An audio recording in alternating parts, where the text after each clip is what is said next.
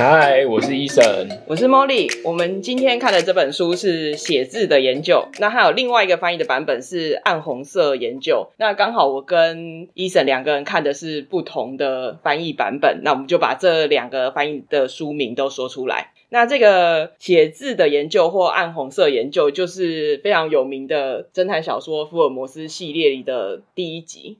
它的英文其实叫 A Study in Scarlet，所以就是翻译上面有一点区别。那我自己猜测是因为它里面就是案件里面刚好有用有人用就是血，他的血就是流血那个血。我刚开始听啊写字的研究，我以为是书写那些，就我看到哦 Scarlet 中文的谐音，对，所以他其实是有用血在就是墙上写一些字。我在猜是是这样子的，所以你看他翻译上面可能就是不太一样这样。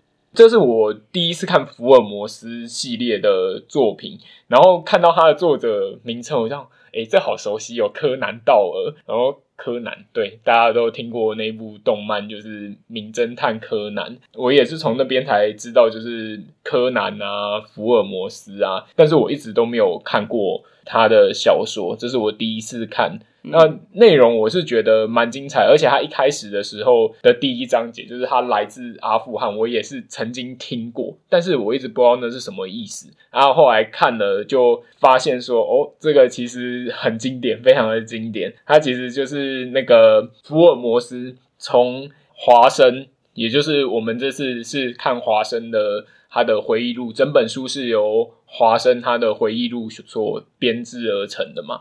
那他就是透过去看到华生的一些细细节、细部的东西，然后他就能够推断说，哦，他是从阿富汗回来的。然后我才知道说，哦，就是这句话来的意思是这样的。对对对对。那福尔摩斯系列就是全集，我是有曾经看完，但是以我悲惨的记忆，基本上是大概都忘光光了啦。但是因为福尔摩斯系列就是作为一个侦探小说的经典，其实它有改编成非常多的作品。那光是影视作品可能就有非常多部。那因为对那个影视，因为影视作品毕竟可能有影像又有声音，所以你就会记得比较清楚吗？就是你中就脑袋里对福尔摩斯的印象大概就是这些影视作品的福尔摩斯。然后最终的记忆就会觉得啊，这个好像就是有一点高工，然后反社会的人这样子，嗯、就是好像有这样的印象。然后包含说他跟华生第一次见面的场景。那因为毕竟改编作就是改编作嘛，他可能会为了后面的情节，他先把一些呃原本原作里面没有的那些情节，或是后续还会出现的情节，先往前搬，或是更能呃很好的描述说福尔摩斯或者是华生是什么样的一个人。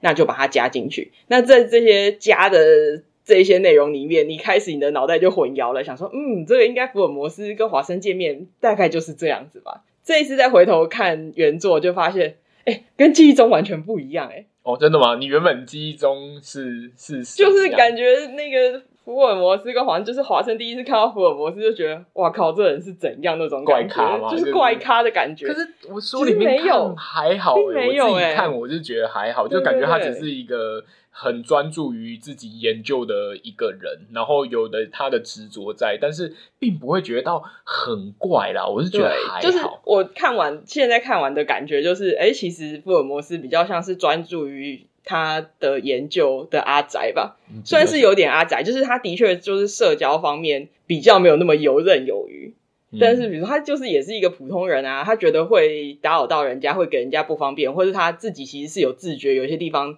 他跟一般人的价值观或想法不太一样，其实他都会说明，或者是他就会道歉，只是他有时候讲话就是可能跟同时代的人相比，他可能就是比较直接一点吧。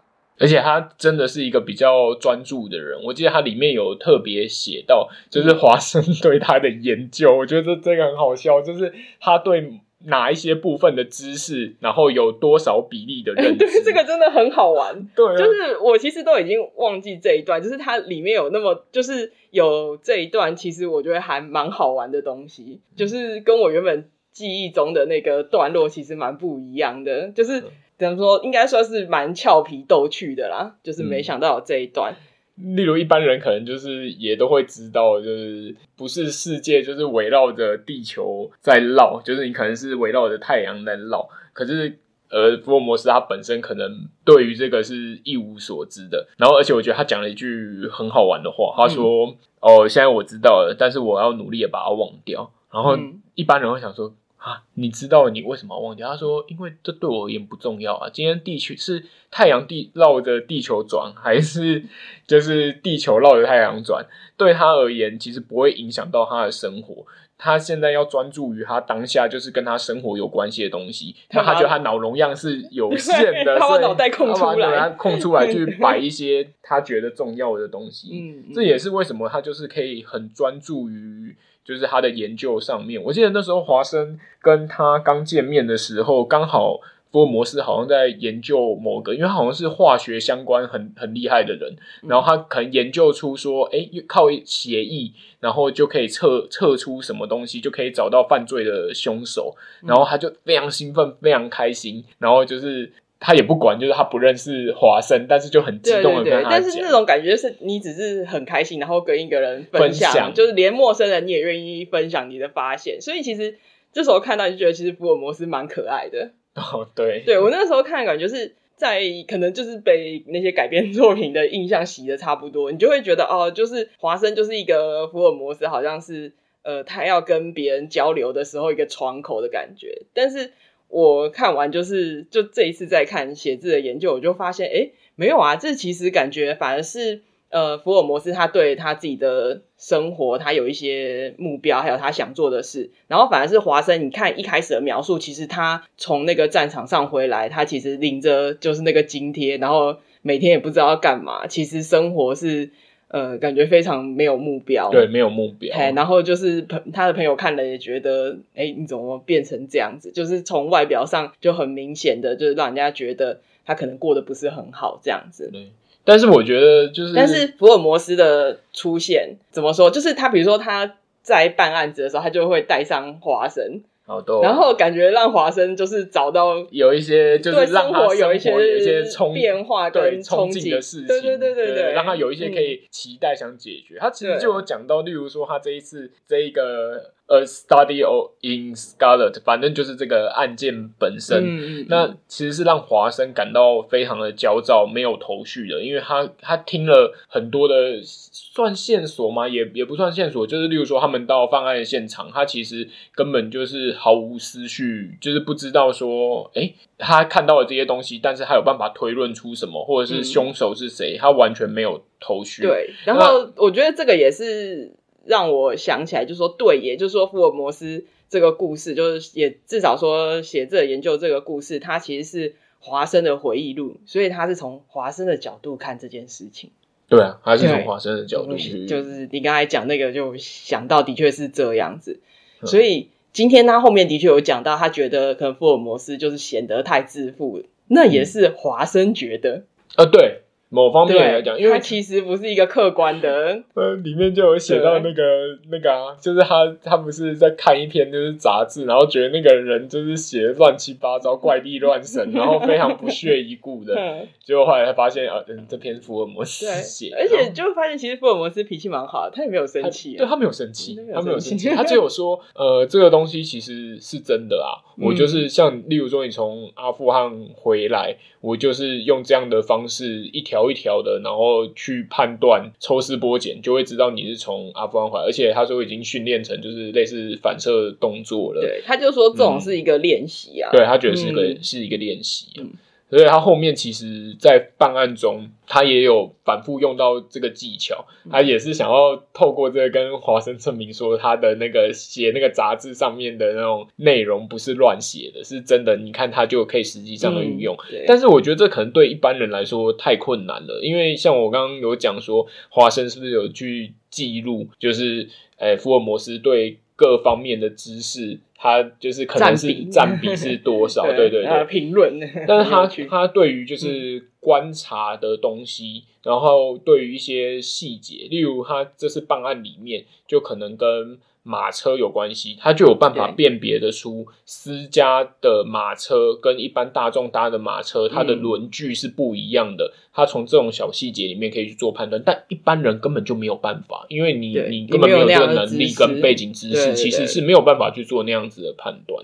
可是也让我省思。当然，它只是一个一部小说，然后就是有可能这个东西只是是编造的，没有错。但是你也会想说，有的时候别人跟你的观点不一样，会不会只是因为他的背景知识跟你不一样？嗯、你没有那样的背景知识，你。当然觉得这样不可能，但是也许别人有啊，你你怎么知道？对，对你去批评他或者什么，所以也让我。对了，这是题外话，但是我觉得说也有让我去想这件事情，嗯、就是说有时候人家的观点跟你不一样，但可能他有那样的背景知识，但你没有，所以他写出来这东西也许是可行的，但是这个前提是建立在你要有他那样的背景知识下。嗯嗯、而且像这些知识，但我们今天如果有很多的线索，然后你有这些知识，但你没有把它连接起来的时候，嗯、可能没有办法做出像那样子的推断。哦对，然后这有让我想到，就是说，其实很多知识你如果内化的话，其实它就会成为直觉。我忘记是看哪一本书了，应该也是我们就是有读过的，可能是时间管理之类的书，我已经忘记了。不过他有提到，就是直觉其实是你的知识内化的累积，变成对，就是变成你一一看就说，哎，我觉得我好像是直觉，但其实你已经在那短短的。一段时间，可能不到一秒时间，你已经做出你的分析了。对对，但那训练出来的啊，就好比说，你一个厨师，你在烹调你可能不熟悉的菜肴或什么，但是他的那个前置作业，你都。很清楚，你知道这种要先对啊，要先怎么样处理？嗯、先例如说，先去皮啊，或者是呃，就是要先撒什么东西，要先腌制。嗯，这个前置步骤其实你都会反射性的完成，因为你今天不管做什么样的料理，可能前面的步骤这个都会是一样，对，很类似。对对对，那你久了，你习惯了，你就算不知道这个对你而言是新鲜的东西，你都还是会反射性动作先把前面的东西先做完。不过那的确是一个训练啊，就是、对啊，所以就在比如说呃，写字的研究。就这个案件中，小说也就有提到福尔摩斯，就是大家一看到那个命案现场，可能就会把焦点都放在尸体上。哦，对，但他不是，他从先从其他地方着手。对，而且我觉得很好玩的是。我们一般人可能都会像他书里面写到，跟华生一样，对于你今天发生一件命案，你可能是非常紧张的，然后非常想要知道答案的。但是福尔摩斯他其实有点不疾不徐，只把它当做他生活中的一块。他一样下午还是去听他音乐演奏会，哦、然后他的就是因为他好像很迷恋类似小提琴之类嘛，对就是音乐作品有喜欢的音乐家，然后他就很很兴奋。可是华生就就会。跟我们一般人比较像，觉得哦，这件事情就是要赶快处理，要解决，然后想到方法这样子。但是他没有，他只把它视为就是他生活中的一块而已，他工作一部分。然后他今天还是要下班。对，哎我觉得这个的确是蛮好的。我有就是有讲到这个，我突然想到，就是呃，有时候我喜欢看的那种。侦探小说或者悬疑小说，我有时候他们可能就是侦探要破一个案子嘛。嗯、那有一些的写法，他其实是会一直就是只写他在破案的这个部分而已。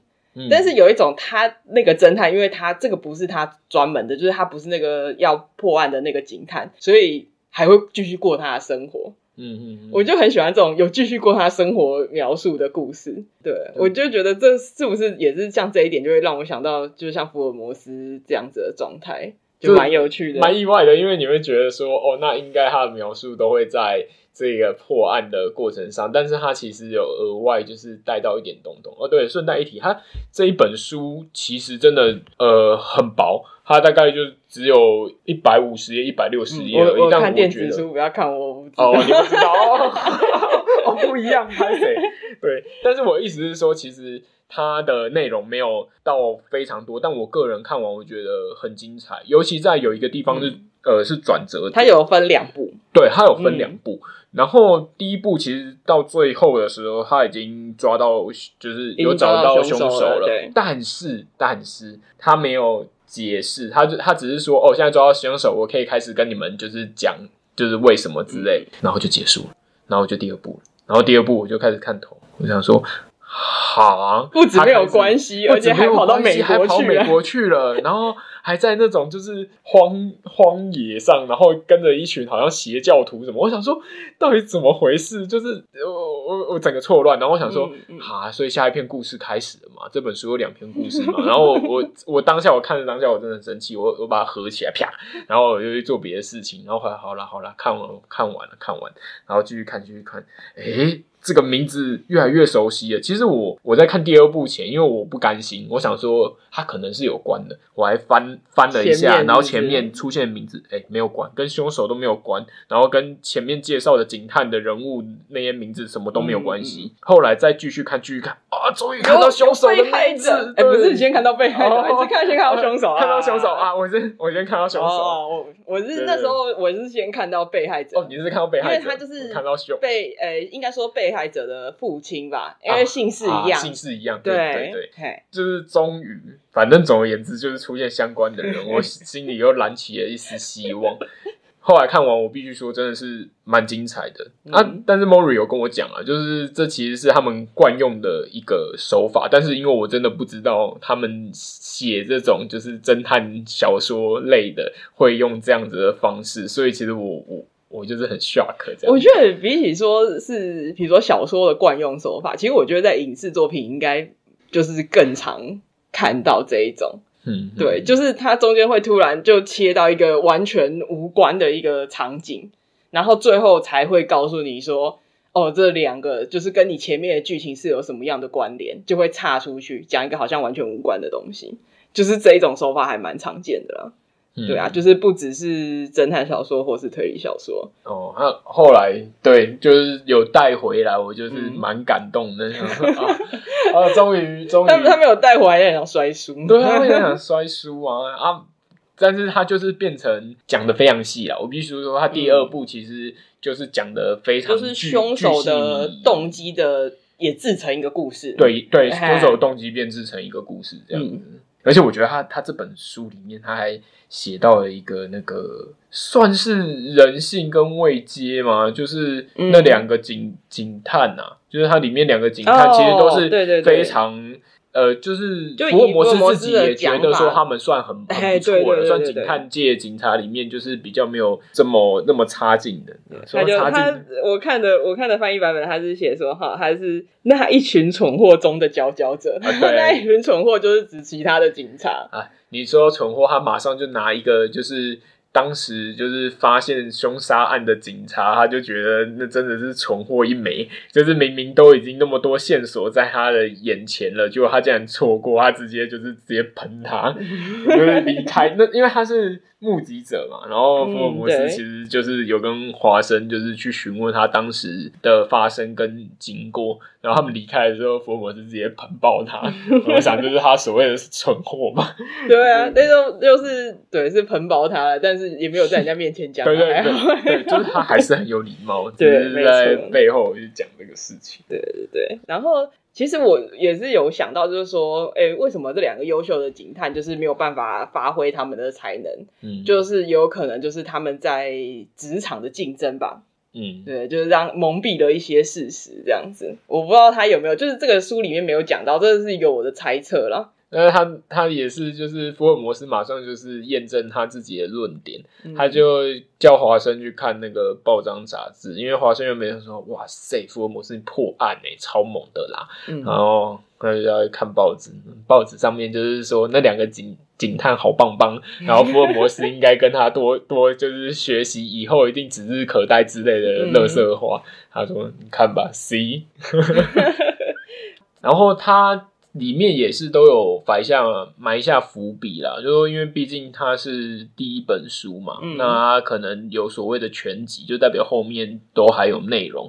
嗯、他呃，最后凶手其实背后有一个人，就是有点类似引导他去做这些事情，就是可能协助吧。我觉得比较像是协助。然后呃，福尔摩斯其实希望凶手就是。